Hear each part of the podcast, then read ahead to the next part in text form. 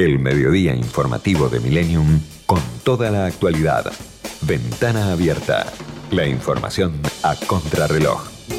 A las 13.54 repasamos las voces que se escucharon en la semana aquí en Ventana Abierta. Facundo Nejamkis, nuestro consultor político, eh, a quien siempre lo tenemos allí a mano para charlar de todo un poco, pero en este caso con un trabajo de investigación de la consultora que preside, Opina Argentina sobre las expectativas de los argentinos para con el nuevo gobierno. Mientras que en, la coalición política Cambiemos, el sesgo está más puesto en resolver los problemas vinculados con la inflación y con las cuestiones vinculadas con el dólar y algunos aspectos institucionales como el tema de la corrupción cuando vos indagas en los votantes del Frente de Todos, el énfasis está más puesto en la resolución de los problemas de la pobreza y de, la desigualdad, desempleo. Por supuesto a todos les preocupa la situación del país, pero las preocupaciones, digamos, son diferentes de acuerdo al ángulo que quien se lo mire, ¿no?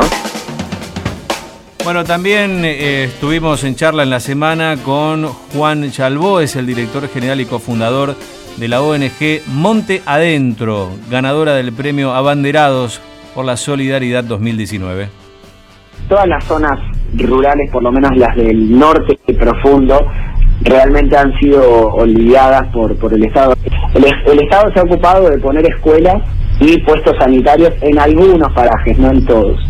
Después de eso, la verdad que el Estado no ha presentado política pública alguna para que se puedan desarrollar estas comunidades y por eso tenemos que trabajar más fuerte y estos espacios para proponer que se implementen políticas públicas acá, porque y después es todo más equitativo y más fácil de llevar adelante porque en ningún lugar te encontrás con una situación de desborde. Bueno, también hablamos de fotografía institucional en la semana, lo hicimos con Diana Hoffman, que es fotógrafa de la Casa Nacional del Bicentenario, y nos contaba detalles de la muestra que se está realizando en el anexo del Senado de la provincia de Buenos Aires en la ciudad de La Plata, mostrando justamente el trabajo de los eh, fotoperiodistas o reporteros gráficos que acompañan las tareas de gobierno precisamente en imágenes. Lo que tiene el fotógrafo, cualquiera sea la categoría que quieras eh, ponerle, fotógrafo, fotoperiodista, fotógrafo institucional, no es inocente, tiene una mirada, tiene una crítica y tiene una observación que hacer. Es alguien que no es ingenuo.